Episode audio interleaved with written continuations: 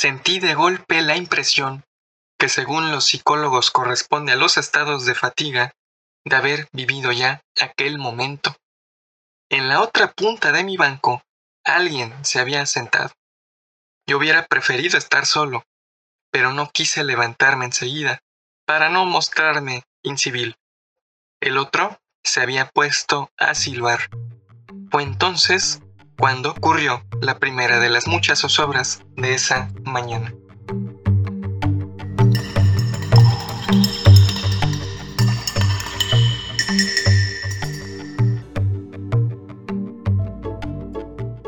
Buenos días, tardes o noches. Te damos la bienvenida a esta cucharadita de ciencia número 5. Hoy te contaremos de El Otro, un cuento de Jorge Luis Borges. Siempre me pongo nerviosa, me siento Peña Nieto, siento que voy a decir José Luis en lugar de Jorge Luis y entonces ya no sé, me confundo. Yo soy Gladys Yáñez y me acompañan la señorita Ruiseñor versión macho, Caro García Yáñez y Ricardo Huesca de forma remota. Hola, ¿qué tal? Soy Ricardo Huesca Espero que estén muy bien y se encuentren disfrutando ya de unas muy merecidas vacaciones. Ojalá esta cucharadita sobre un cuento de Borges les guste. Hola, ¿qué tal? Yo soy señorita Ruiseñor, versión macho. Saludamos con afecto a la abuelita de Haru, Lucía Bárcenas, a María Luisa Ramírez, la mamá de Añel, al doctor Absalón y a Yolanda Fernández, seres maravillosos que nunca se pierden nuestras cucharaditas. Muchas, muchas gracias por escucharnos. Oye, se te están olvidando un par de saludos. Ah, es cierto. Un saludo a Añel y a Guillermo Iglesias. Esperamos pronto puedan volver a incorporarse con este nuevo esquema cucharesco. Te cambió el acento. Sí, perdón, me dieron los nervios, me mantendré latino y tropical.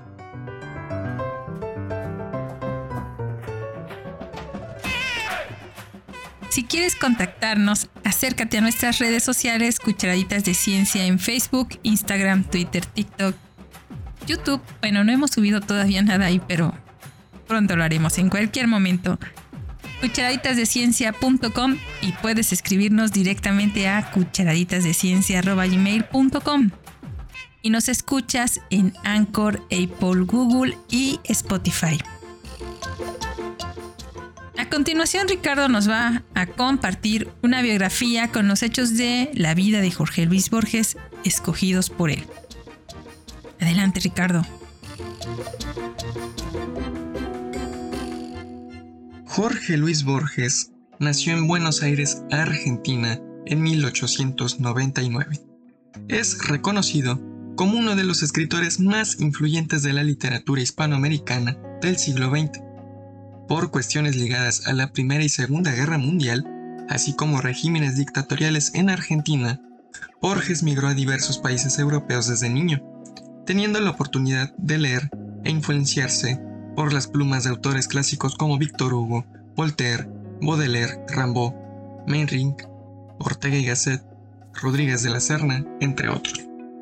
Su obra es prolija, encaminada principalmente en la publicación de poesía, cuento, ensayo y traducción. En sus narraciones contemplaremos el género fantástico, por ejemplo, en El Alep, su libro más leído, o El libro de la arena publicación que incluye el cuento analizado en esta cucharadita.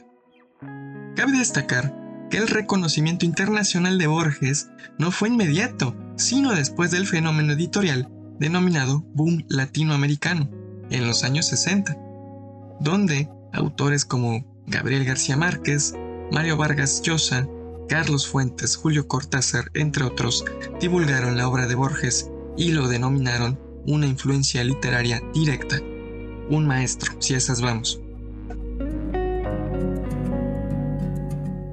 Una gran ambición para un escritor, pero yo no tengo una obra. Lo más extenso que yo he escrito tiene un cuento titulado El Congreso, y no sé si tiene 10 páginas, quizá menos, pero la gente ha aceptado esa miscelánea, se han dejado engañar por el hecho de que están en un solo por eso volumen y se habla de mi obra. Yo no sé si la tengo, creo que no. Creo que me he pasado la vida, bueno, escribiendo y a veces publicando este, borradores. Pero una obra el sentido de una obra orgánica que no tengo, ciertamente. Pero la gente ha sido muy generosa conmigo, que se ha agradecido a esa brevedades mías. Huelga mencionar que este autor también se dedicó a la docencia, pues impartió conferencias en varias universidades a nivel internacional, así como también fue bibliotecario, presidente de la Asociación Argentina de Escritores, fundador de revistas literarias y demás actividades. En gran parte de su vida, Borges desarrolló una ceguera que heredó por parte de su línea paterna, hecho que no lo detuvo a seguir escribiendo o gozar del placer de la lectura. Contrariamente, utilizó esta discapacidad como un recurso para construir ese universo que hasta ahora inspira y guía. Bueno, la ceguera es algo, digamos, convencionalmente patético. Pero de hecho, uno, la vista va declinando a lo largo del tiempo, no es especialmente patética. Tendría ser, siempre digo, como un lento crepúsculo. Es decir, si uno pierde la vista de golpe, uno puede pensar en suicidarse. Pero si en el momento en que uno ve, uno empieza a ver menos y menos, y ese proceso se diluye a lo largo de setenta y tantos años, no hay ningún momento terrible. Aunque quizá la suma sea un poco abrumadora y ciertamente melancólica. Ahora, el mundo del ciego, esto yo lo he dicho en varios poemas, pero puedo repetirme aquí, no es un mundo de tinieblas, como se supone. No, el mundo del ciego es más bien, en mi caso, por ejemplo, mi mundo es una neblina azulada o verdosa, vagamente luminosa, pero hay dos colores que me son negados del todo. Yo siento la nostalgia de esos colores. Y esos colores son el negro y el rojo. Yo los he perdido. Para mí el rojo viene a ser una especie de pardo. Y el negro también una especie de pardo. Ahora hay un color que ha sobrevivido a todo, que es el amarillo. Por eso yo le puse un libro mío, El oro de los tigres. Yo recordaba que de chico yo iba al jardín zoológico, yo me demoraba ante la jaula de los felinos nos demoramos sobre todo ante el jaguar, el leopardo, el tigre, el gran tigre de Bengala. Bueno, el amarillo me atraía. Y luego al fin, el color que, que sigue acompañándome siempre es el amarillo, el color más vívido.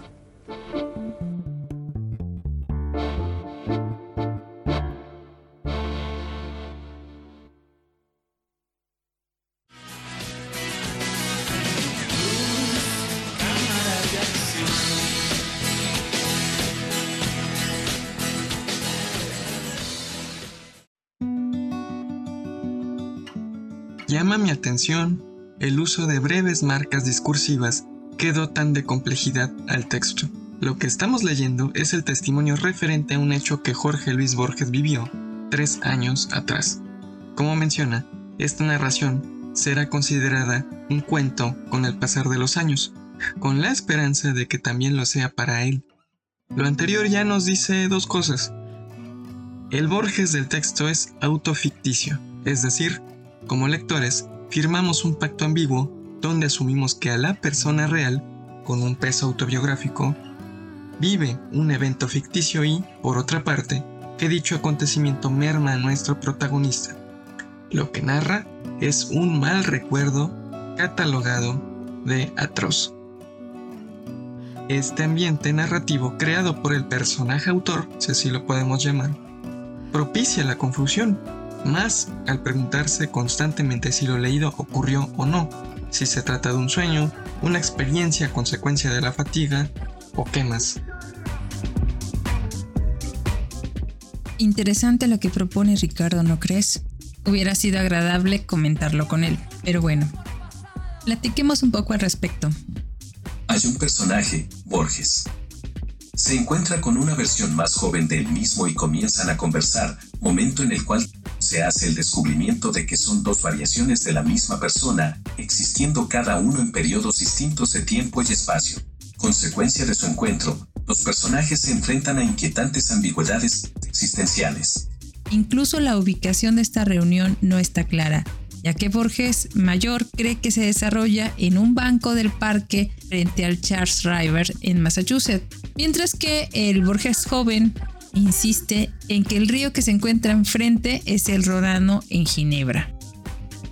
Esta confusión prepara el escenario para complicaciones adicionales que surgen a medida que las dos versiones intentan determinar cuál es el Borges real.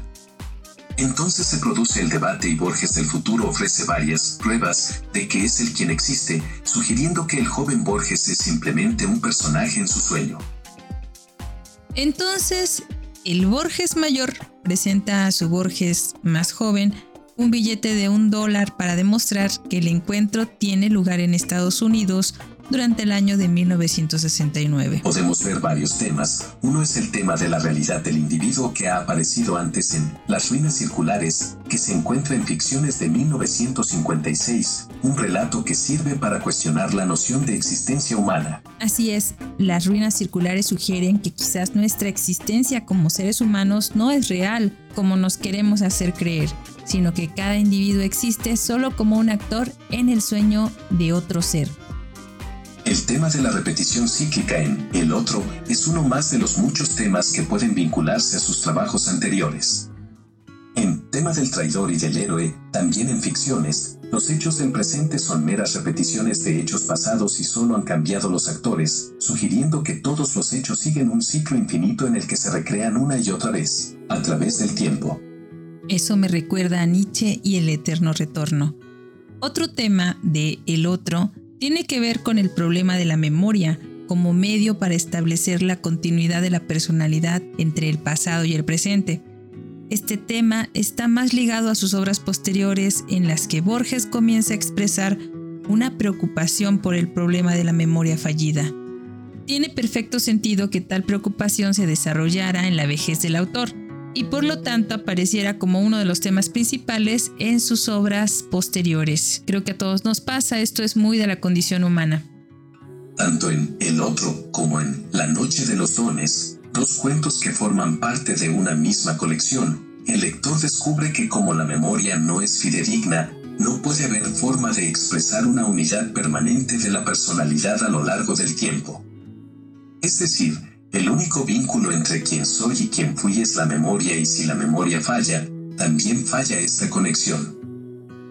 Por lo tanto, Borges plantea la posibilidad de que el yo de hoy no sea el yo de ayer, por el simple hecho de que la memoria, como el único medio para establecer la continuidad de la personalidad a lo largo del tiempo, es falible. Los temas de la existencia humana, el tiempo y la memoria son los temas principales de este cuento, y se entrelazan a lo largo del texto para servir de base a las creencias filosóficas del autor con respecto a las problemáticas de la realidad del individuo. El otro comienza presentando al lector información fáctica.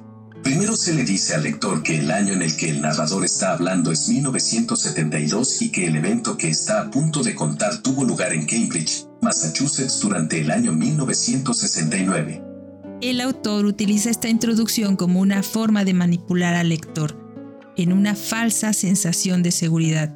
Al aceptar estos marcadores de tiempo como datos fácticos, se le hace creer al lector que el otro es una historia real. A continuación, la descripción del entorno del narrador suscita una de las obsesiones de Borges, el problema del tiempo. El agua del río se describe como gris, un color que, en la obra de Borges, tiende a simbolizar una falta de significado aparente. Nos cuenta que el río le hizo pensar en el tiempo. Cito, el río hizo que yo pensara en el tiempo. Literal, así lo dijo. En este punto, el lector se ve tentado a establecer una conexión entre la insignificancia del agua o del río y el tiempo. Parece que la clave está en la referencia del filósofo griego Heráclito. Heráclito es mejor conocido por su sustentación de que los seres humanos somos como los ríos, que cambiamos constantemente con el tiempo. Referencias similares a Heráclito se encuentran, por ejemplo, en un poemario titulado El otro, el mismo, y más concretamente en el poema Ayúdame a leerlo, porque yo no sé expresar emociones. Ni yo tampoco, pero ahí va. ¿No es acaso tu irreversible tiempo el de aquel río en cuyo espejo Heráclito vio el símbolo de su fugacidad? Sueños del tiempo son también los otros. ¿Puedes ver cómo la conexión tiempo-río es un recordatorio de la fugacidad de la existencia humana frente al tiempo? Sí, Borges incorpora esta referencia de Heráclito como una forma de llamar la atención sobre la dificultad de vincular el tiempo y la realidad con la existencia humana, idea que se desarrollará a medida que avanza la historia. Inmediatamente después de la referencia de Heráclito, el narrador de El Otro expresa la sensación de que ya ha vivido ese momento. Sentí de golpe la impresión de haber vivido aquel momento. Ven, somos muy literales. El autor elige la palabra impresión como una forma de señalar la falibilidad de la memoria frente al tiempo. Como en cualquier caso de paramnesia, el narrador no puede decir con certeza si ya había vivido o no ese momento particular de su vida. De ahí la implicación borgiana de que si la memoria es el único vínculo que uno tiene con el pasado y la memoria no es confiable, el tiempo y la existencia humana se definirá en conceptos abstractos en la mente del perceptor. Entendemos como parapnesia a la alteración cualitativa de la memoria, que se caracteriza por la vivencia de delirios como recuerdos. Las personas que sufren parapnesias experimentan recuerdos falsos que aseguran que son verdaderos y en ocasiones pueden suplantar situaciones reales que les son casi imposibles de recordar. Las paramnesias pueden tener una característica de agnosia, es decir, las personas no son conscientes de sus síntomas de confabulación y se resisten a las contradicciones que puedan presentarse. Ciertos temas borgianos se desarrollan más en esta sección del texto que trata específicamente de los problemas de la memoria y el tiempo y cómo se relaciona con el individuo y su existencia terrenal. Por ejemplo, la cuestión del tiempo se plantea cuando el narrador, que le cuenta a su otro sobre el futuro de su familia, termina preguntando cómo están, pregunta que se hace en tiempo presente. Como resultado, las divisiones temporales del pasado, presente y futuro se desdibujan. Además, si el narrador es quien dice ser, entonces ya tendrá la respuesta a su pregunta, pues ya habrá experimentado ese momento particular de su vida. Luego, el narrador pasa a discutir ciertos eventos históricos que le esperan a su yo más joven. Compara la Segunda Guerra Mundial y Hitler con Waterloo y Napoleón. Cierto. No había pensado en eso. La frase la cíclica batalla de Waterloo, indicativo del tema de la repetición cíclica que guarda gran parecido con el cuento tema del traidor y del héroe, donde el personaje principal, Ryan, descubre que la muerte de su antepasado es una repetición de la muerte de Julio César y que todos los eventos parecen repetir o combinar hechos de regiones remotas, de edades remotas. La conexión entonces se puede establecer fácilmente entre esta historia y el otro, en la que una vez más se plantea la cuestión del tiempo. El problema de la memoria surge cuando el narrador se refiere a una experiencia que tuvo el joven Borges en la Plaza Dubourg. El joven Borges lo corrige, diciéndole al narrador que el nombre de la plaza era Dufour y no Dubourg. Este punto marca la segunda instancia de que la historia demuestra la fiabilidad de la memoria. Este tema de la memoria está estrechamente relacionado con el tema de la discontinuidad de la personalidad, un tema que surge cuando la discusión se mueve abruptamente de un enfoque de eventos históricos a uno de naturaleza más personal.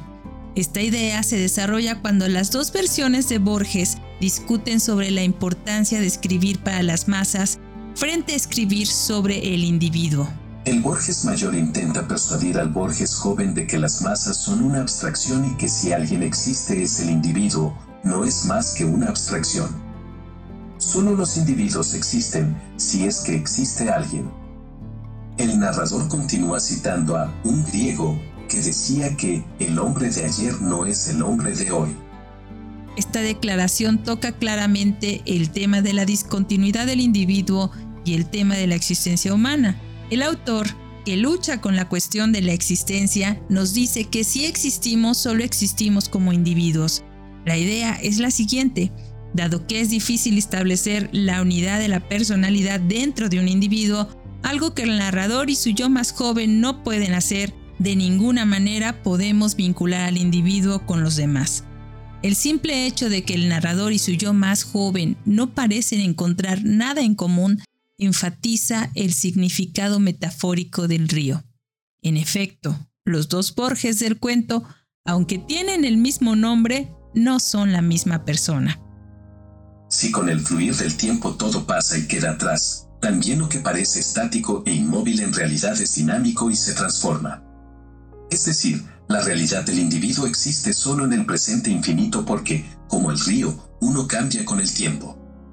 Incluso la memoria no es suficiente para establecer un vínculo entre el presente y el pasado porque la memoria no es confiable.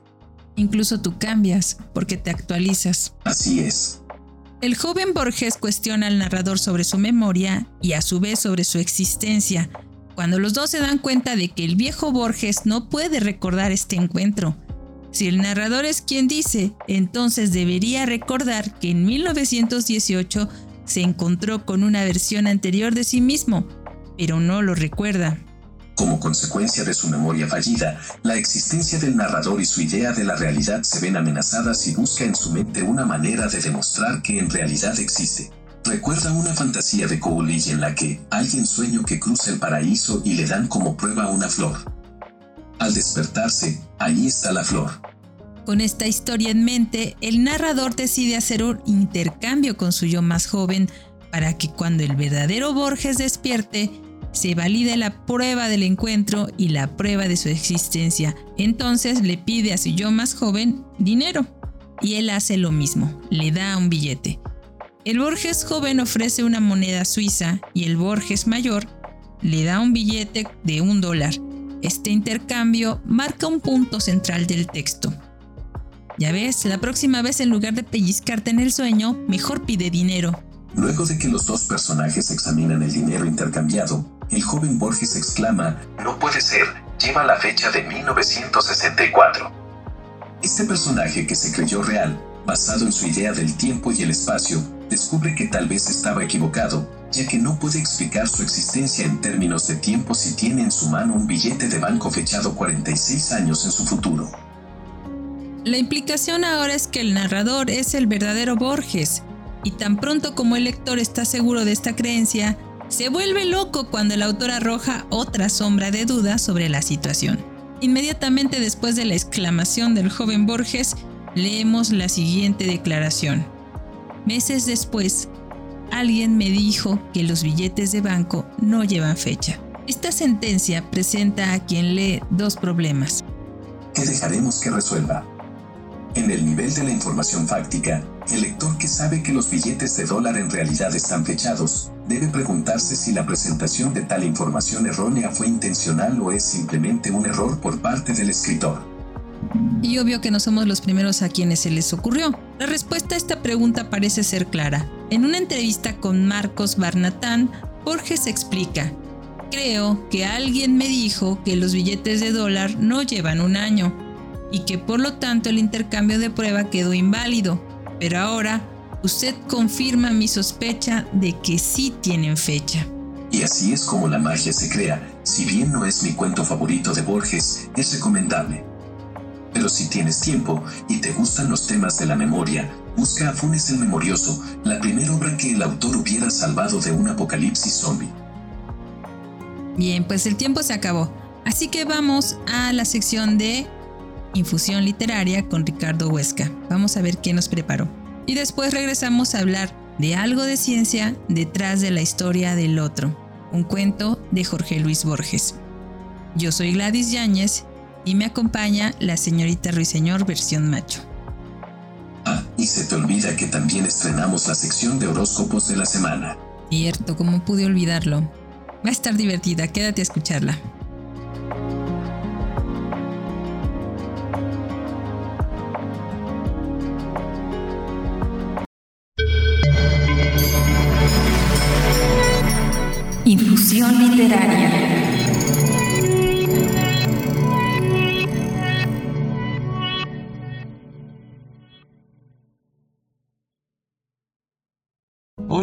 Vez. El tiempo es uno de los principales temas que Borges cuestiona en su obra. El otro es un ejemplo de varios. En esta infusión literaria te presento un poema también escrito por él, titulado El reloj de arena. Y díganme, ¿cuál es su percepción sobre el pasar del tiempo y la vida? Ojalá disfruten del texto.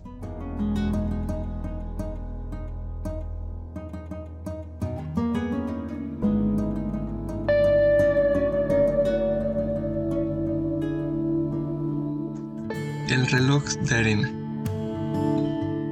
Está bien que se mida con la dura sombra que una columna en el estío arroja o con el agua de aquel río en que Heráclito vio nuestra locura. El tiempo, ya que el tiempo y el destino se parecen los dos, la imponderable sombra diurna y el curso irrevocable del agua que prosigue su camino. Está bien, pero el tiempo en los desiertos, otra sustancia yo, suave y pesada, que parece haber sido imaginada para medir el tiempo de los muertos.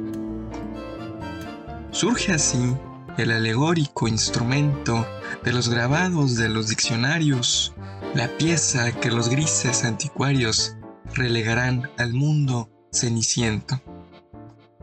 Del alfil desparejo, de la espada inerme, del borroso telescopio, del sándalo mordido por el opio del polvo, del azar y de la nada. ¿Quién no se ha demorado ante el severo y tétrico instrumento que acompaña en la diestra del dios a la guadaña y cuyas líneas repitió Durero? Por el lápiz abierto, el cono inverso deja caer la cautelosa arena, oro gradual que se desprende y llena el cóncavo cristal de su universo. Hay un agrado en observar la arcana arena que resbala y que declina y, a punto de caer, se arremolina con una prisa que es del todo humana. La arena de los ciclos es la misma e infinita es la historia de la arena. Así, bajo tus dichas o tu pena, la invulnerable eternidad se abisma. No se detiene nunca la caída, yo me desangro, no el cristal. El rito de decantar la arena es infinito y con la arena se nos va la vida. En los minutos de la arena creo sentir el tiempo cósmico, la historia que encierra en sus espejos la memoria o que ha disuelto el mágico leteo. El pilar de humo y el pilar de fuego, Cartago y Roma, y su apretada guerra, Simón Mago, los siete pies de tierra que el rey sajón ofrece al rey noruego, todo lo arrastra y pierde este incansable hilo sutil de arena numerosa. No he de salvarme yo, fortuita cosa de tiempo, que es materia del esnable.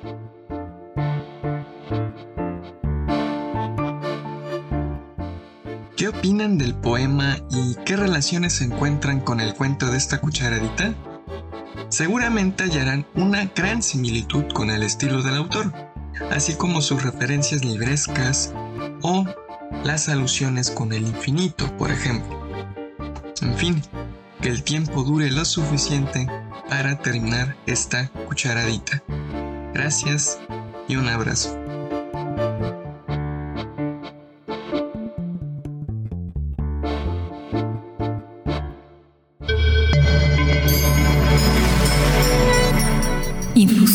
literaria.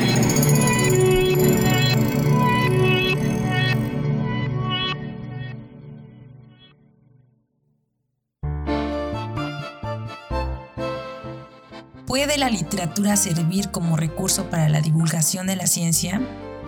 ¿Puede la ciencia ayudar a potenciar el gusto por la literatura? Aprovecharemos esta sección para dar algunas aproximaciones a algo que quienes sí son expertos y expertas en divulgación han respondido ya. Esta breve contribución se propone reflexionar desde la obra del gran Borges y sus cruces entre literatura y ciencia. Convencionalmente, hablar en estos términos se refiere a un intento de reconciliar dos alternativas aparentemente opuestas. Se cree, por ejemplo, que quienes se dedican a escribir construyen mundos ficticios a partir de su sensibilidad e imaginación, mientras que las personas dedicadas a la ciencia se encargan de descifrar el mundo real mediante el uso de la razón y la evidencia científica. Esta oposición, en la que se basa el llamado debate entre las dos culturas, es decir, entre las disciplinas que componen las humanidades y las ciencias naturales, sigue siendo el principal obstáculo para el diálogo entre estos saberes, aun cuando se trate de historia. ¿Por qué no? Ya no existe, más que en las mentes que aún no se han atrevido a dar el siguiente paso. Y como prueba, hay muchos ejemplos donde la literatura y la ciencia se cruzan, coexisten y se inspiran mutuamente desde Frankenstein de Mary Shelley, Sherlock Holmes de Arthur Conan Doyle y El Mundo Feliz de Aldous Huxley, pasando claro por todas las obras de Julio Verne y Ray Bradbury, hasta algunas de las novelas más representativas de las obras de los autores latinoamericanos como el argentino Jorge Luis Borges o el mexicano Octavio Paz. Y novelas como En busca de Kingse del escritor mexicano Jorge Boulby, lo cierto es que la relación entre estos dominios ha sido duradera y, en ocasiones, complementaria. Pepe Gordon, en El inconcebible universo, habla de la unidad y no solo se refiere a la unificación de las teorías que rigen el universo, sino a estos caminos de ciencia y literatura.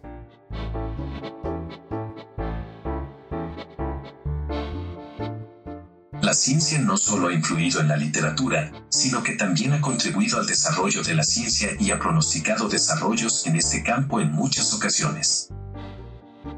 Académicos como Herbert Wells, Arthur C. Clarke, Isaac Asimov y Carl Sagan, por ejemplo, han encontrado en la literatura la posibilidad de explorar los límites de la ciencia en su época. Al tiempo que reconocen su potencial como recurso para la difusión de esta, otros, como en el caso de los estudiosos y escritores Ernesto Sábato y Nicanor Parra, han logrado producir obras literarias de tal valor que los han registrado en la historia como dos de los grandes defensores de las letras latinoamericanas.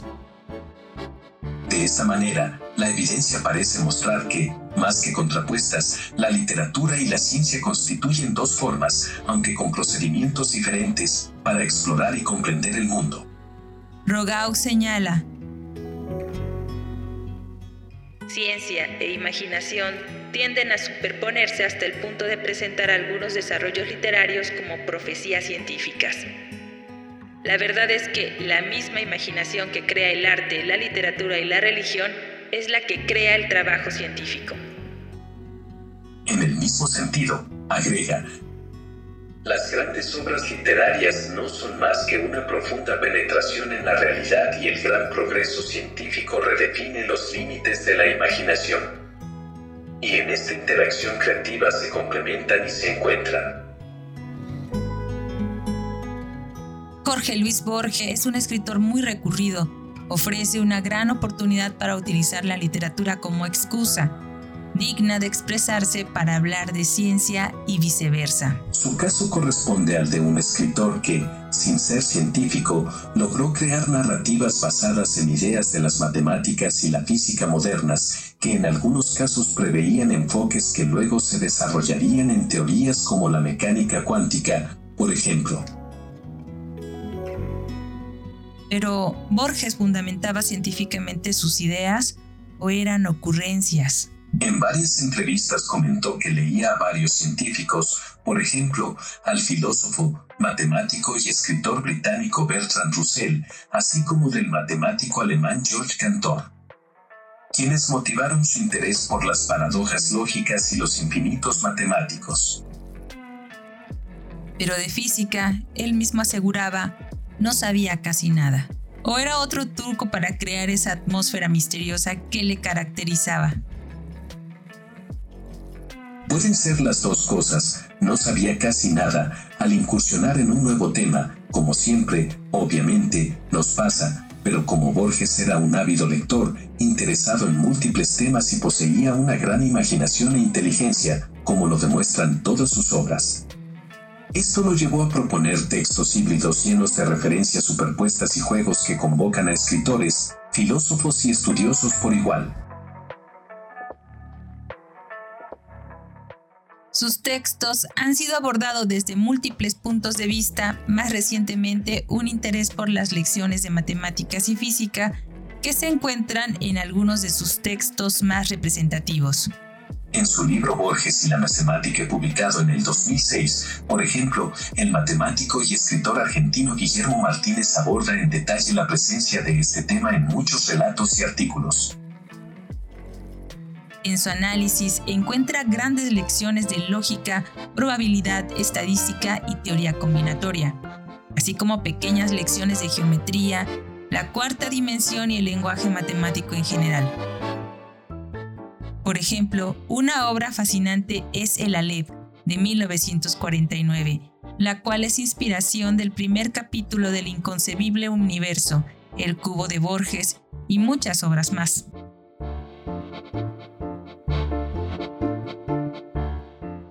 Gordo nos dice, podemos imaginar cómo el niño Borges juega con los cubos para armar un poliedro que se asemeja a una esfera.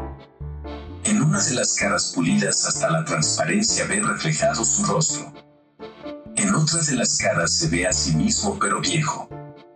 Es una geometría inimaginable. Todo aparece de manera simultánea, el centro está en todas partes y la circunferencia en ninguna. Otras obras clásicas son La Biblioteca de Babel y La Muerte y la Brújula, que aparecen en ficciones de 1944. Pero hay más. El disco en el libro de la arena, 1975. Y no solo en cuentos, ensayos como Avatares de la Tortuga, de 1932. La perpetua carrera de Aquiles y la Tortuga del mismo año el lenguaje analítico de John Wilkins en La otra Inquisición de 1952. La doctrina de los ciclos en Historia de la Eternidad de 1936. El campo de Pascal de 1952, por solo mencionar algunos de los más importantes, pero hay más, muchos más. Algunos autores que han analizado la obra de Borges, como Guillermo Martínez, también enumeran poco más de 180 citas referentes a ideas o conceptos matemáticos. Estos conceptos se relacionan con algunas de las obsesiones que aparecen en toda su obra como el tiempo, el infinito, el universo, Dios, el lenguaje, entre otras.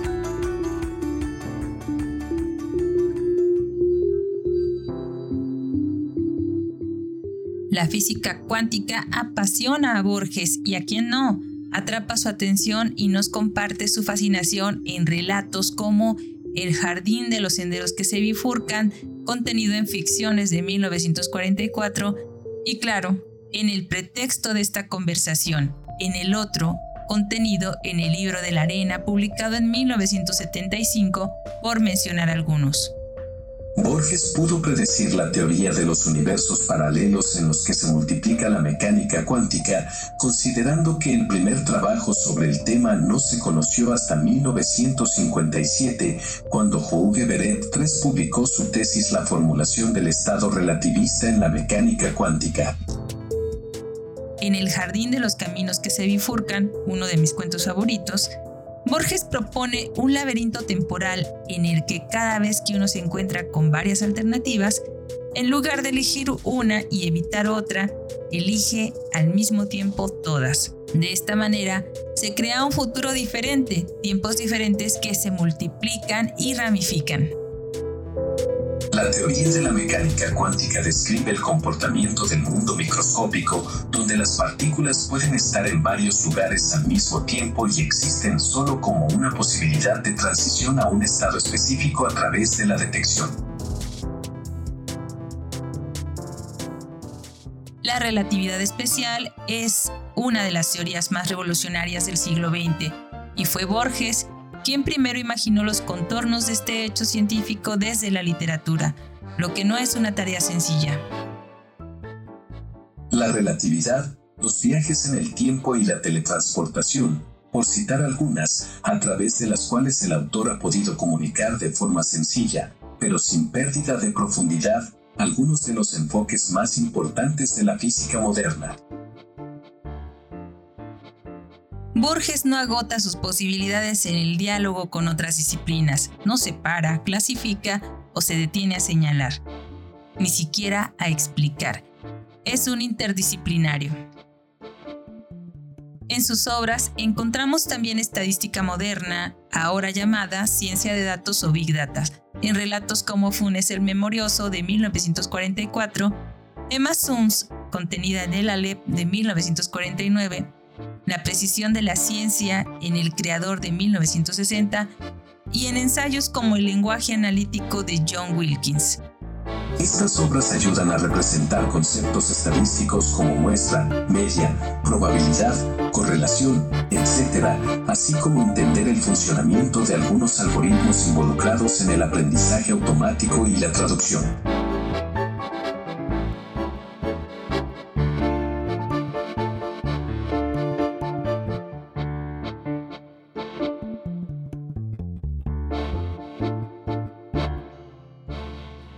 Entonces, en conclusión, la lectura de las obras de Jorge Luis Borges puede convertirse en una experiencia para introducir o enamorar de conceptos científicos profundos y mejorar la actitud acerca de ambos tipos de conocimiento.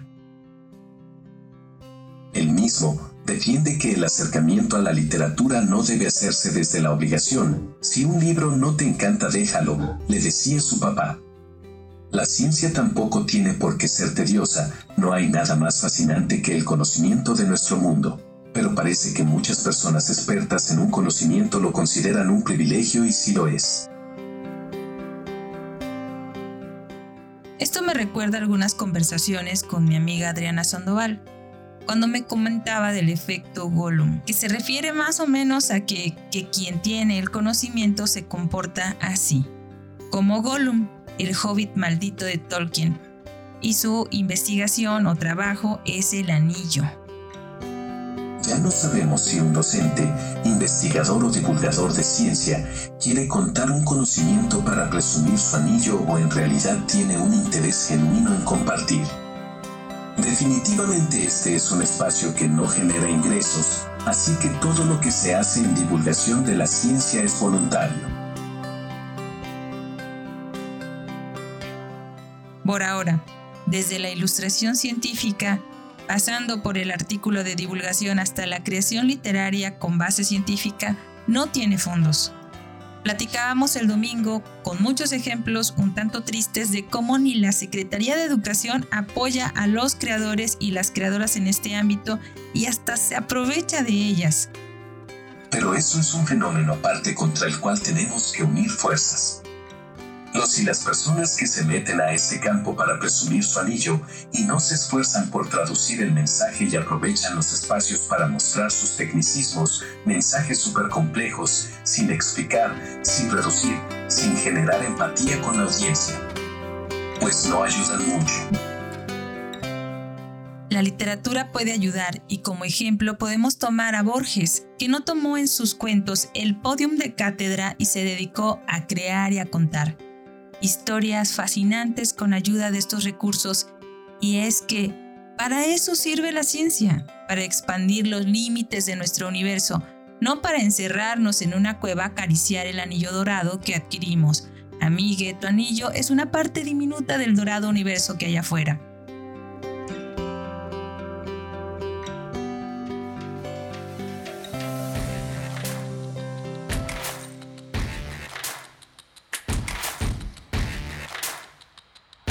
Caen más gordo cuando les haces la observación y te dicen, estoy aprendiendo, no amigue, no estás aprendiendo, estás presumiendo, se te olvidó hablar sencillo o qué. Hay que darles un salve. O aquellas personas que quieren divulgar ciencia solo si tienen un discurso complejo para decir. Vaya si esto no es una competencia, bajo el pretexto de que no saben mucho de ciencia, Todas las personas sabemos de ciencia, pero lo que quieren es hablar como Gollum de su anillo. También hay que darles un zape. En fin. Con toda probabilidad estás distorsionando el efecto Galen. Hay que invitar a Adriana para platicar del tema. Además es una gran divulgadora de ciencia y escritora de cuentos. La ciencia y la literatura no son dominios opuestos, sino dominios complementarios. La obra de Jorge Luis Borges, en este sentido, constituye una oportunidad para reforzar la convergencia de estas dos manifestaciones intrínsecas de la naturaleza humana y así mostrar que, así como la literatura es una forma de conocimiento, la ciencia es una experiencia estética y juntas pueden lograr nuestro acceso a universos fascinantes que están ahí, a la vuelta de la página.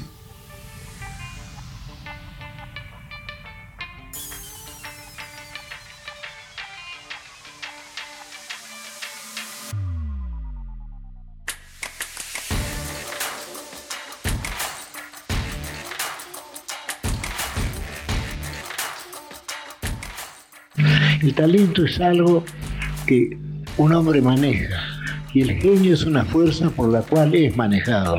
Decir, el genio es irregular, ya que es como, un don, un don no se sabe si de lo inconsciente, de lo divino, del espíritu, de las musas, pero en fin, es como un don, es algo que, que se apodera de uno. En cambio, el talento es algo que puede regularse y que asegura cierta perfección o cierto algo parejo. El genio parece irresponsable, en cualquier momento se pasa, bueno, de lo sublime a lo ridículo, como suele decirse. El talento no, el talento maneja las cosas, el talento controla. Son, dos fuerzas distintas. Y el genio nos ha dado a todos, desde luego. Pero si una persona es visitada por el genio, debe tratar de, obedecerlo. En cuanto a mí, yo trato de intervenir lo menos posible en mi obra, llamémosla así.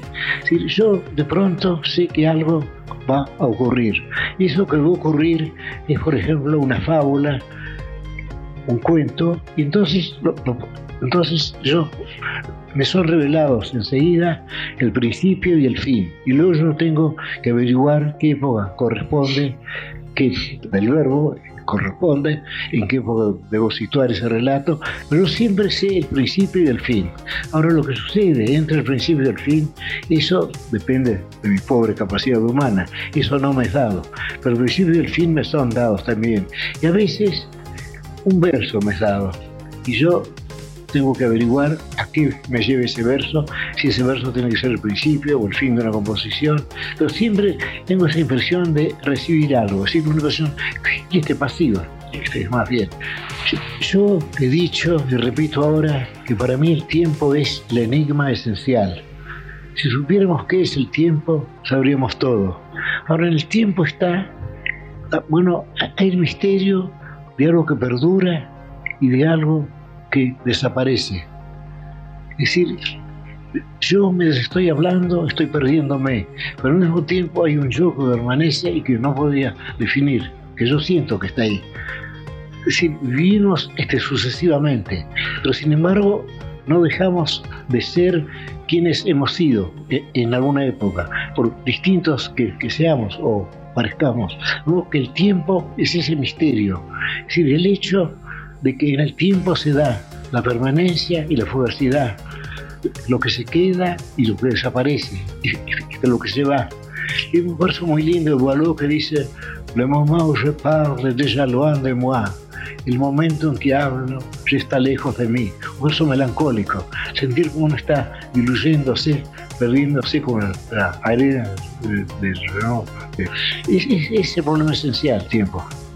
Porque Aristóteles dice, el tiempo es la medida del movimiento. Por eso es un error ya que el movimiento presupone tiempo, ya que el movimiento presupone el hecho de que un objeto está en un lugar ahora y en otro lugar después. Es decir, no puede definirse el tiempo mediante esa definición, porque esa definición ya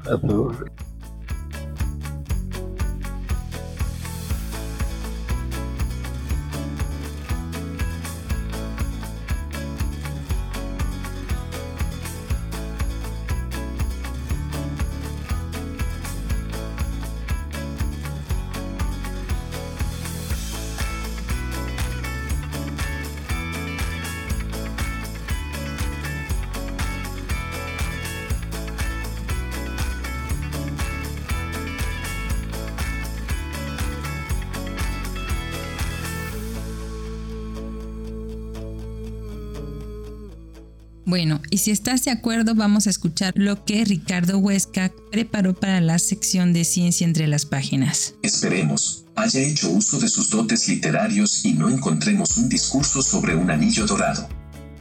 Vamos a escucharlo.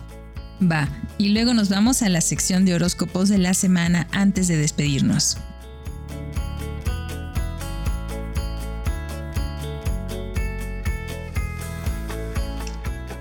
Antes que nada, ¿saben qué es un diagnóstico etiológico? Yo solamente conocí el concepto de diagnóstico en general, visto como el proceso para identificar una enfermedad o mal a través de la detección de síntomas y signos.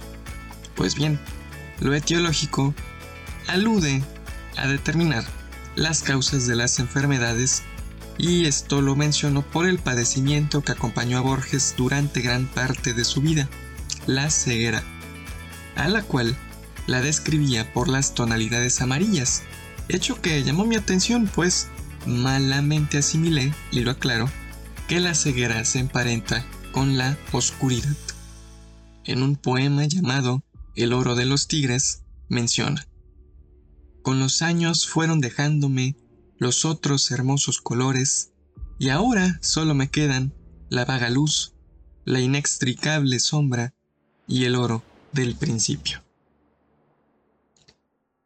Esta descripción me hizo preguntar a qué se debe dicha ceguera amarilla porque en otro texto titulado Ceguera, el autor explica.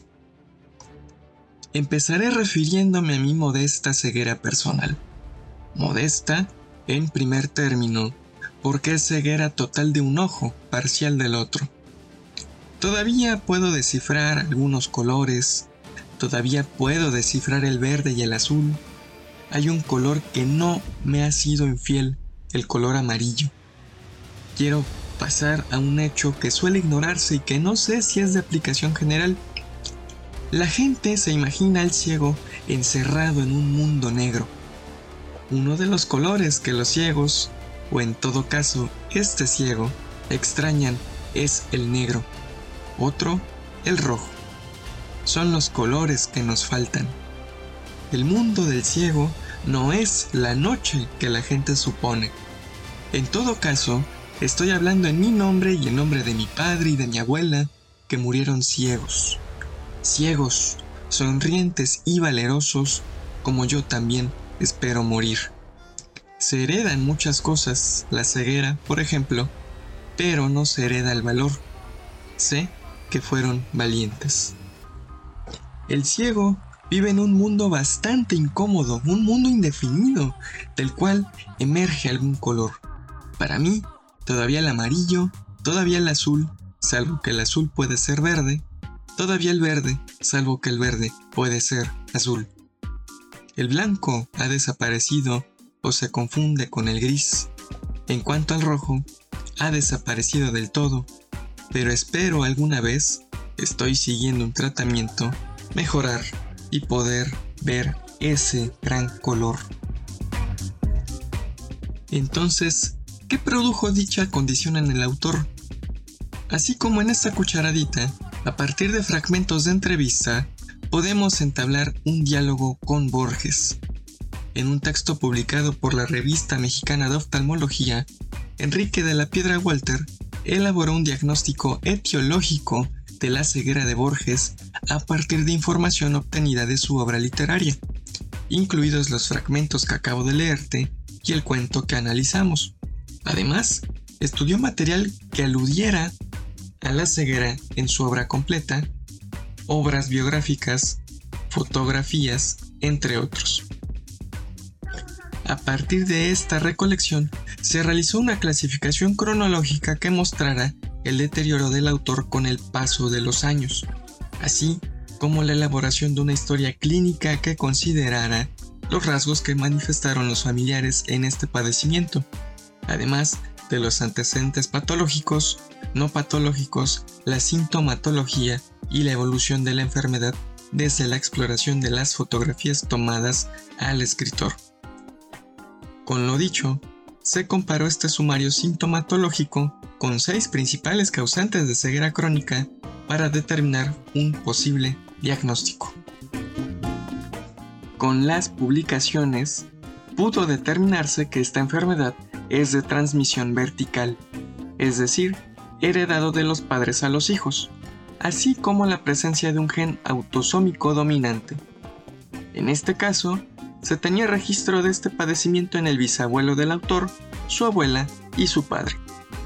Borges comenzó a manifestar síntomas desde los 9 años con una aparente miopía que compensó utilizando unos anteojos gruesos, aquellos que popularmente llamamos de fondo de botella.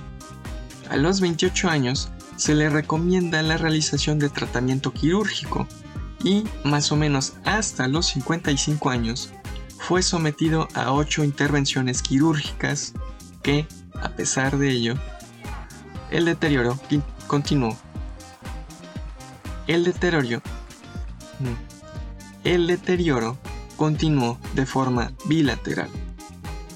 A los 77 años, Borges pierde la visión total del ojo derecho y parcial en el izquierdo.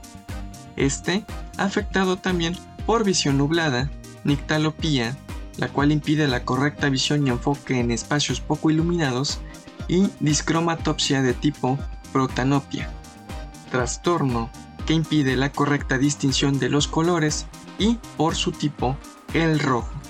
Aquí el origen protagónico del amarillo. Solo para que lo tengas claro, la retina es un tejido ubicado en la parte posterior del globo ocular, la cual es sensible a la luz y la transforma en impulsos nerviosos que viajan hasta el cerebro gracias al nervio óptico y la convierte en imágenes que percibimos. Ok, la retina posee unas células denominadas bastones y conos. Estas procesan la luz. Los bastones determinan el color negro, blanco, la escala de grises y la forma de los objetos. Además, nos permiten ver cuando el espacio es oscuro. La nictalopía en Borges afectaba a los conos en su ojo restante. Por su parte, los conos detectan el color y son más eficaces cuando hay una mayor concentración de luz, el día, por ejemplo. Existen tres tipos de conos y cada uno es sensible al rojo, el azul y el verde. En conjunto, dichos conos nos permiten observar una gama de colores muy amplia. Con este paréntesis, volveré a la explicación. La discromatopsia impide la distinción ideal, es decir, tricromática de los colores. Esta se distingue por un tipo dependiendo del funcionamiento de los conos. En el caso de Borges, pertenece al tipo protanopia porque carece de conos sensibles al rojo. Por lo mismo, no distinguen dicha tonalidad y detectan una gama que ronda entre el azul, el verde y el amarillo, como mencionó en el fragmento. Años después, el autor de la LEP presentó otros síntomas en su ojo derecho, por ejemplo, estrabismo, trastorno en el cual los ojos no se alinean en la misma dirección, exoftalmos, que son la proyección o salida de un globo ocular, y tosis palpebral, o sea, la caída del párpado superior debido, entre varias causas, por un mal congénito. Respecto a las ocho intervenciones quirúrgicas que recibió, se combatieron problemas causados por cataratas y desprendimiento de retina. El texto escrito por De la Piedra Walter compara esta serie de indicios con las seis causas de ceguera crónica más diagnosticadas, entre ellas maculopatía senil, el glaucoma, la retinopatía genética, las cataratas, la retinosis pigmentaria y la miopía degenerativa. El diagnóstico etiológico determina que esta última es la causa del padecimiento de Borges, aunque es imposible, por el momento, establecer un diagnóstico establecer un diagnóstico concreto por las circunstancias que ya conocemos. La miopía degenerativa, también conocida como miopía magna, se considera cuando el ojo supera las 6 diotropías. Si te preguntas qué es una diotropía, esta es la unidad de medida de graduación del ojo, indicando la potencia que debe poseer el lente de ser necesario. Si ustedes utilizan gafas, seguramente reconocerán su graduación, la cual aumenta o disminuye en escala de punto 25 diotropías. Tener este tipo de miopía progresiva presenta mayores probabilidades a desarrollar anomalías y complicaciones como las descritas en el historial de Borges.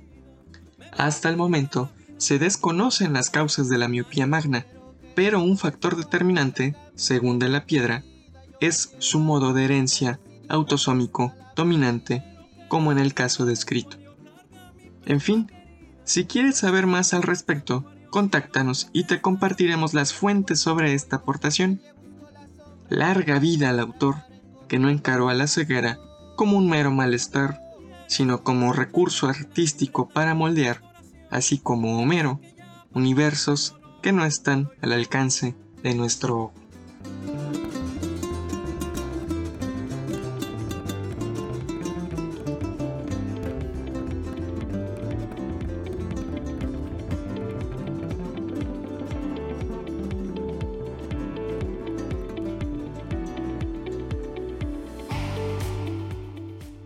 los horóscopos, una advertencia. La astrología se originó en Mesopotamia hace unos 3.000 años. No es ciencia, pero es tan antigua como ella y además es más popular que la ciencia, lo creas o no. Las encuestas muestran que alrededor del 90% de la población conoce su signo zodiacal y casi la mitad lee sus horóscopos regularmente.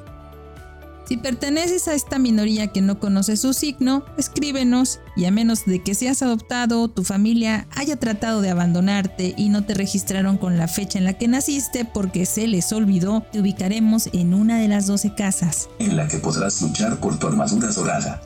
Las columnas de astrología ayudan a vender millones de periódicos y revistas desde el origen de los tiempos y son un tema popular entre los programas de radio, televisión y podcast. Aunque solo un pequeño porcentaje admite tomar en serio los horóscopos, la gran mayoría de las personas no conocen los conceptos astronómicos detrás de su signo de nacimiento. Pero estos horóscopos no tienes por qué esconderlos porque son 50% basados en hechos científicos y el resto en ficción, ya verás. Los astrólogos podrían estar de acuerdo o no. Y eso es un hecho.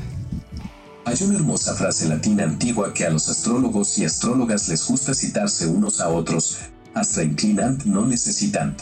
¿Qué significa? Los astros sugieren pero no obligan. Y eso es cierto, porque a mí nunca me ha obligado ningún astro. ¿A ti?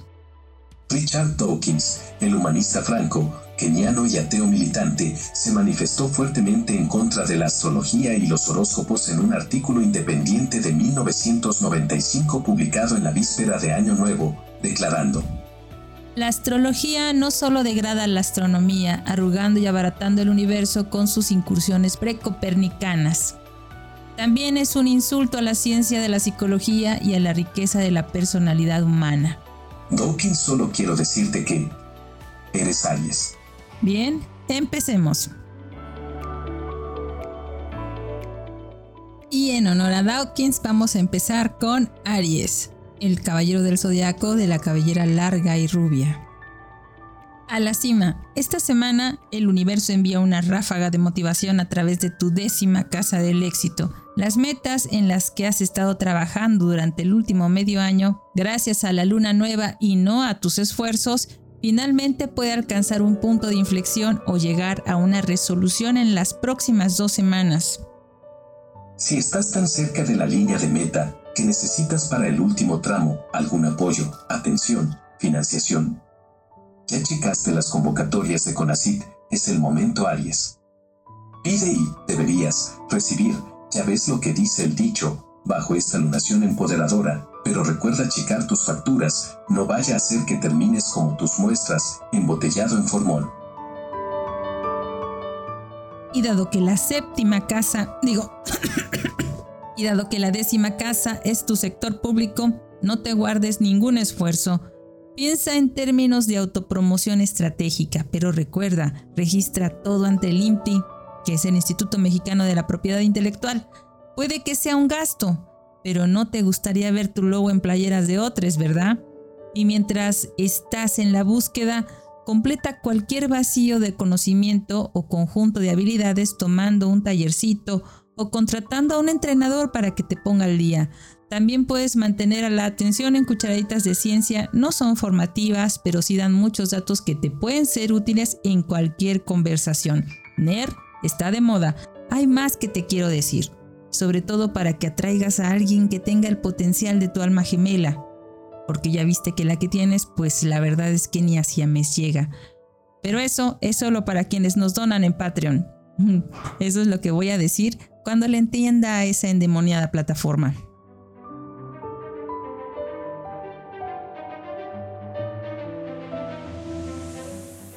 Vámonos con Tauro. El más guapo y varonil de las doce casas. Oye, Tauro, Taura, Taure, deja de procrastinar. Si no estás a la altura de los plazos y los compromisos, mejor vente a grabar cucharaditas con nosotros.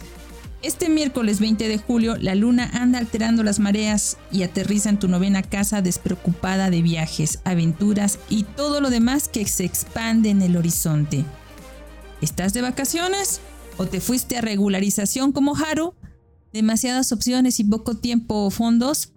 Piensa fuera de la caja y si no puedes viajar por la maldita pobreza, busca fondos virtuales hiperrealistas y hazte fotos. Nadie notará la diferencia. Deja a tu memoria crear los recuerdos. Total, casi todos nuestros recuerdos están modificados. O Géminis, los gemelos no nacen, se hacen. Bueno, sí, también nacen, pero también se hacen. ¿Quieres ser gemelo de Sagen? Págale al cirujanus, estará feliz de salir de los rostros estereotipados, naricitas espingadas y le darás un nuevo giro, mucho más científico a su trabajo. Me contaron en mi trabajo, un trabajo muy serio y científico, que las cirugías están baratas en Guadalajara, confirmen, confirmen. Profundiza en los detalles Géminis, pero prepárate, no por nada en esta semana, pero de 1860, Warren de la Rue realizó la primera serie de fotografías de un eclipse solar total. Las buenas noticias. Tendrás el impulso para superar cualquier tarea molesta y tacharla de tu lista para siempre. Mientras haces algo multitarea, escucha el otro que grabaron Ricardo y Guillermo y haz planes para una noche gratificante cuando hayas terminado tus tareas. Me está llegando una información clave desde mis notas aleatorias. El amor no tiene que ser un asunto complicado y dramático. Puedes adoptar un perro. Un gato iría en contra de este pronóstico. Piénsalo dos veces o no. Toma el Michi y corre. Cáncer, quiero intervenir en este pronóstico porque mi abuelita pertenece a esta casa y olvidé felicitarla por su cumpleaños. Pero nunca te olvido, abue. Tienes que saberlo. No tenía celular. Cangrejes, crustáceos del orden los decápodos. Este orden, caracterizado por tener cinco pares de patas, de los cuales dos suelen ser sus pinzas, incluye los crustáceos de mayor tamaño, como langostas, gambas y camarones, además de las diversas formas que se llaman cangrejos. Además de la abuelita de Haru, es el cumpleaños de Russell en Yalo, esto profundiza los lazos en tus asociaciones más cercanas. Sumérgete en la complejidad del intercambio íntimo aprendiendo la técnica del radioinmunensayo. Aborda esa conversación. Apropiate de su impacto en los seres más cercanos y queridos. Si un encuentro reciente te ha hecho detenerte, aprovecha esta oportunidad para dialogar con tus partes sombrías sobre la revolución en la investigación biológica y médica de la técnica y trata de comprender por qué fue merecedora del Premio Nobel en 1977. Gravita, como las 79 lunas de Júpiter a ese gigante gaseoso, hacia las personas que te dan poder y que te animan para reclamar cada una de las capas de cebolla de tu personalidad. Son para siempre. Leo. Hay algo que debes saber, con solo entre 23.000 a 39.000 individuos maduros que se estima que permanecen en la naturaleza y con tres cuartas partes de las poblaciones en declive, el león africano está actualmente clasificado como vulnerable por la evaluación de la lista roja de la UICN.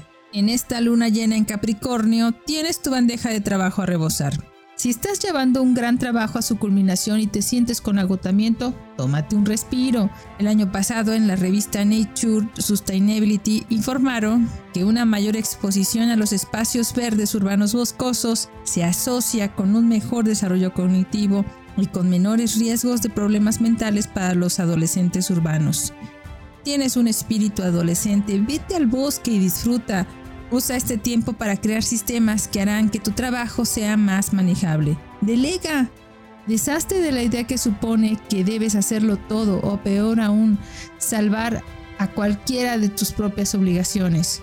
Debajo de la superficie de las cosas acechan preguntas sobre el significado más profundo de aquello por lo que estás sudando. Chécate, puede ser salmonelosis. Todo aquello que pones en tu corazón da forma y deja una huella en ti. Considera las formas, principalmente las geométricas, que en tu trabajo diario pueden transformarse en un ritual que te empodere. Virgo. Virgo, el Día Mundial de la Vaquita Marina marcó un momento cumbre en un proyecto búsqueda o práctica creativa. Esta celebración desaloja todo tipo de escombros emocionales y, a través de ti, también lo hacen tus creaciones. Lo que sea que publiques respecto al Día Mundial tiene un impacto poderoso, para ti para los demás y para la vaquita marina. Si descubres que estás luchando contra sentimientos de inseguridad, debes saber que es normal tener una contracción después de una ofrenda tan profunda. Y además de pensar en ti, Piensa en la vaquita marina o chochito. Es una de las siete especies de marsopa emparentadas cercanamente con las ballenas.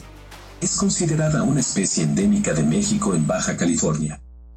Sus poblaciones han disminuido durante las pasadas décadas al punto de ser considerada en grave peligro de extinción. Aprovecha tu racha y piensa en algo para ayudarlas a no desaparecer. Sea amable contigo. Recuerda llenar tu tanque si lo sientes bajo de reservas. Libra. Este cumpleaños de Rudolf Marcus, ganador del Premio Nobel de Química en 1992, tu anhelo de cimientos sólidos alcanza un crescendo. Abraza la teoría de las reacciones de transferencia de electrones en los sistemas químicos y observa las reliquias que te hacen sentir un arraigo profundo. Puede haber algunas sombras familiares, secretos, tabús que demanden tu atención. Cada familia elegida tiene sus fantasmas hambrientos, pero también tienes la opción de decidir cuáles cruzan tu umbral. La teoría de Marcus describe y hace predicciones sobre fenómenos tan diferentes como la fijación de la energía de la luz por las plantas verdes, a la que llamamos fotosíntesis, el metabolismo celular, la producción fotoquímica de combustible, la quimioluminiscencia, la conductividad de los polímeros conductores de electricidad, corrosión y más. Utilízala a tu favor y brilla con bioluminiscencia propia o prestada. Escorpio. Miro el guardián de la casa 8 en el santuario, el templo de Scorpies. Sabes explotar a la perfección las emociones de los demás y utilizas las palabras como armas, con ironía y dirección en un reparto demoledor intentando llevar al adversario a tu terreno. Aunque tienes predilección por la acción, como Milo, tienes un cariño particular por el arte de las palabras, ya que siempre las usa para incapacitar a tus oponentes y hacer que ataquen imprudentemente. Lo vimos en el manga. Pero vayamos a las predicciones. La conmemoración de la llegada de la humanidad a la Luna trae un pico en tu programación, correos electrónicos y mandatos. Honra el flujo de tu día a día, pero recuerda programar un descanso. Piénsate como un astronauta del Apolo 11. Este momento es perfecto para hacer una auditoría exhaustiva de tus patrones de pensamiento y guiones internos. Cualesquiera que sean los bucles mentales que conduzcan al miedo la vergüenza, elimínalos. Despeja espacio para tu voz astronauta interior en su lugar. Sagitario, escucha Sagitario. El aniversario del descubrimiento de Machu Picchu lleva tus recursos materiales a un punto de culminación. ¿Qué poder estás aprovechando aquí? ¿Qué talentos se están revelando misteriosamente ahora? Una semana como esta, pero de 1911, Irán Birham se levantó sin saber que descubriría unas ruinas extensas, con construcciones de piedra en su mayoría intactas de viviendas, almacenes, templos, palacios y plazas, el sueño de cualquier arqueólogo.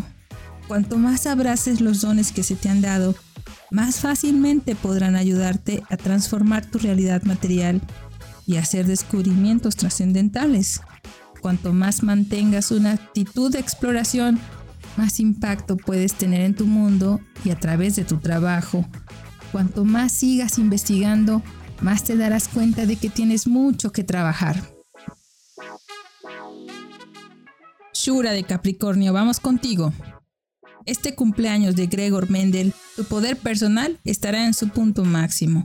Corta la cinta de tu proyecto de pasión. Así como Mendel cultivó y analizó más de 28.000 plantas de chícharos, tú lleva tu magnetismo a cualquier proyecto, causa o situación que sea importante para ti. Él estudió cuidadosamente cada planta, su altura, su forma y color de vaina, su posición de la flor, el color de la semilla, la forma de la semilla, el color de la flor. Iba en serio y quiere que tú también lo hagas hizo dos generalizaciones muy importantes a partir de sus experimentos con chícharos, conocidas hoy como las leyes de la herencia o leyes de Mendel. Así que no hagas caso a quien te dice que no generalices. Encarnar la plenitud del poder de una generalización requiere un trabajo continuo y arduo. Menos mal que es exactamente tu timonera.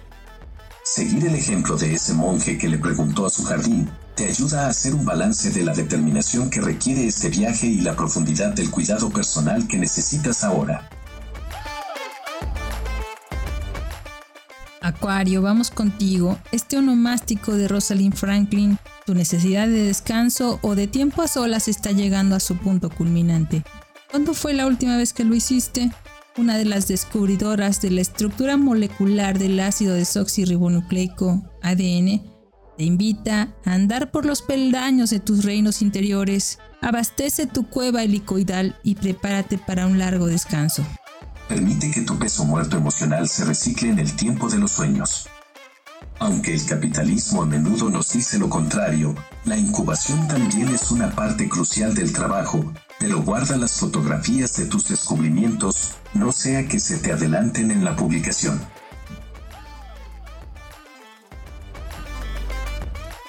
Piscis. El nacimiento de Jean Picard, uno de los fundadores de la astronomía moderna, lleva un compromiso grupal a un crescendo o una liberación emocional. También puedes desear más profundidad en tus amistades, redes y lazos comunitarios. ¿Acaso no quieres un buen tiempo? Muévete hacia los amigos y aliados que hacen preguntas difíciles. Ponte en tu poder cuando se trata de tu responsabilidad con el colectivo dona tiempo u otro recurso a una causa que te interese. Si hay sombras para ser examinadas en el pensamiento grupal, a sonar ese silbato. Si sientes que es una empresa difícil, inspírate en Picard que introdujo nuevos métodos, mejoró los instrumentos antiguos y agregó nuevos dispositivos. Además realizó la primera medición de la circunferencia de la Tierra. Estos datos fueron utilizados por Newton en su teoría gravitacional sea una luz para tus camaradas, igual que un letrero de neón para el cual Picard también dio el concepto base para su desarrollo.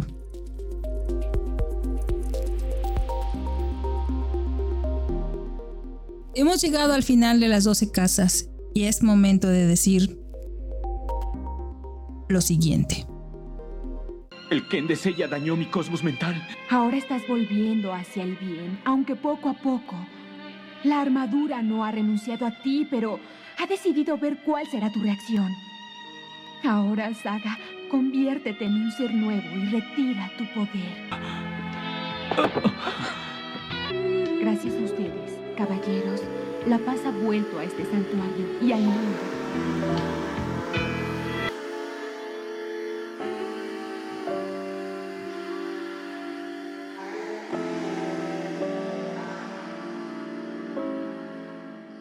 Y bien, esto ha sido todo. Hemos terminado. Como ves, estamos en una etapa de reorganización y también de vacaciones. Entonces, en el próximo episodio hablaremos de las 10 bacterias resistentes a los antibióticos más peligrosas. Después seguiremos con el programa de cuentos con el color que cayó del cielo cuando ya se encuentren por aquí todas las cucharitas que forman este programa. Muchas gracias por escucharnos. Recuerda que si quieres contactarnos, colaborar o requieres las fuentes de la información, por favor no dudes en escribirnos. Nos encuentras como Cucharaditas de Ciencia en Instagram, Twitter, Facebook, TikTok y en cucharaditasdeciencia.com.mx o puedes escribirnos directamente a cucharaditasdeciencia.com. También puedes escucharnos en Spotify, Anchor, Apple y Google Podcast.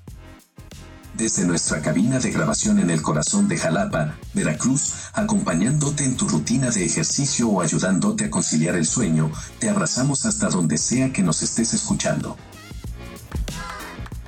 Muchas gracias por escucharnos hasta acá. Te envío un abrazo y espero que tengas una bonita semana. Adiós. Escríbenos y dinos qué tema te gustaría oír y con gusto haremos una cucharadita especialmente dedicada para ti. Hasta pronto. Hasta pronto.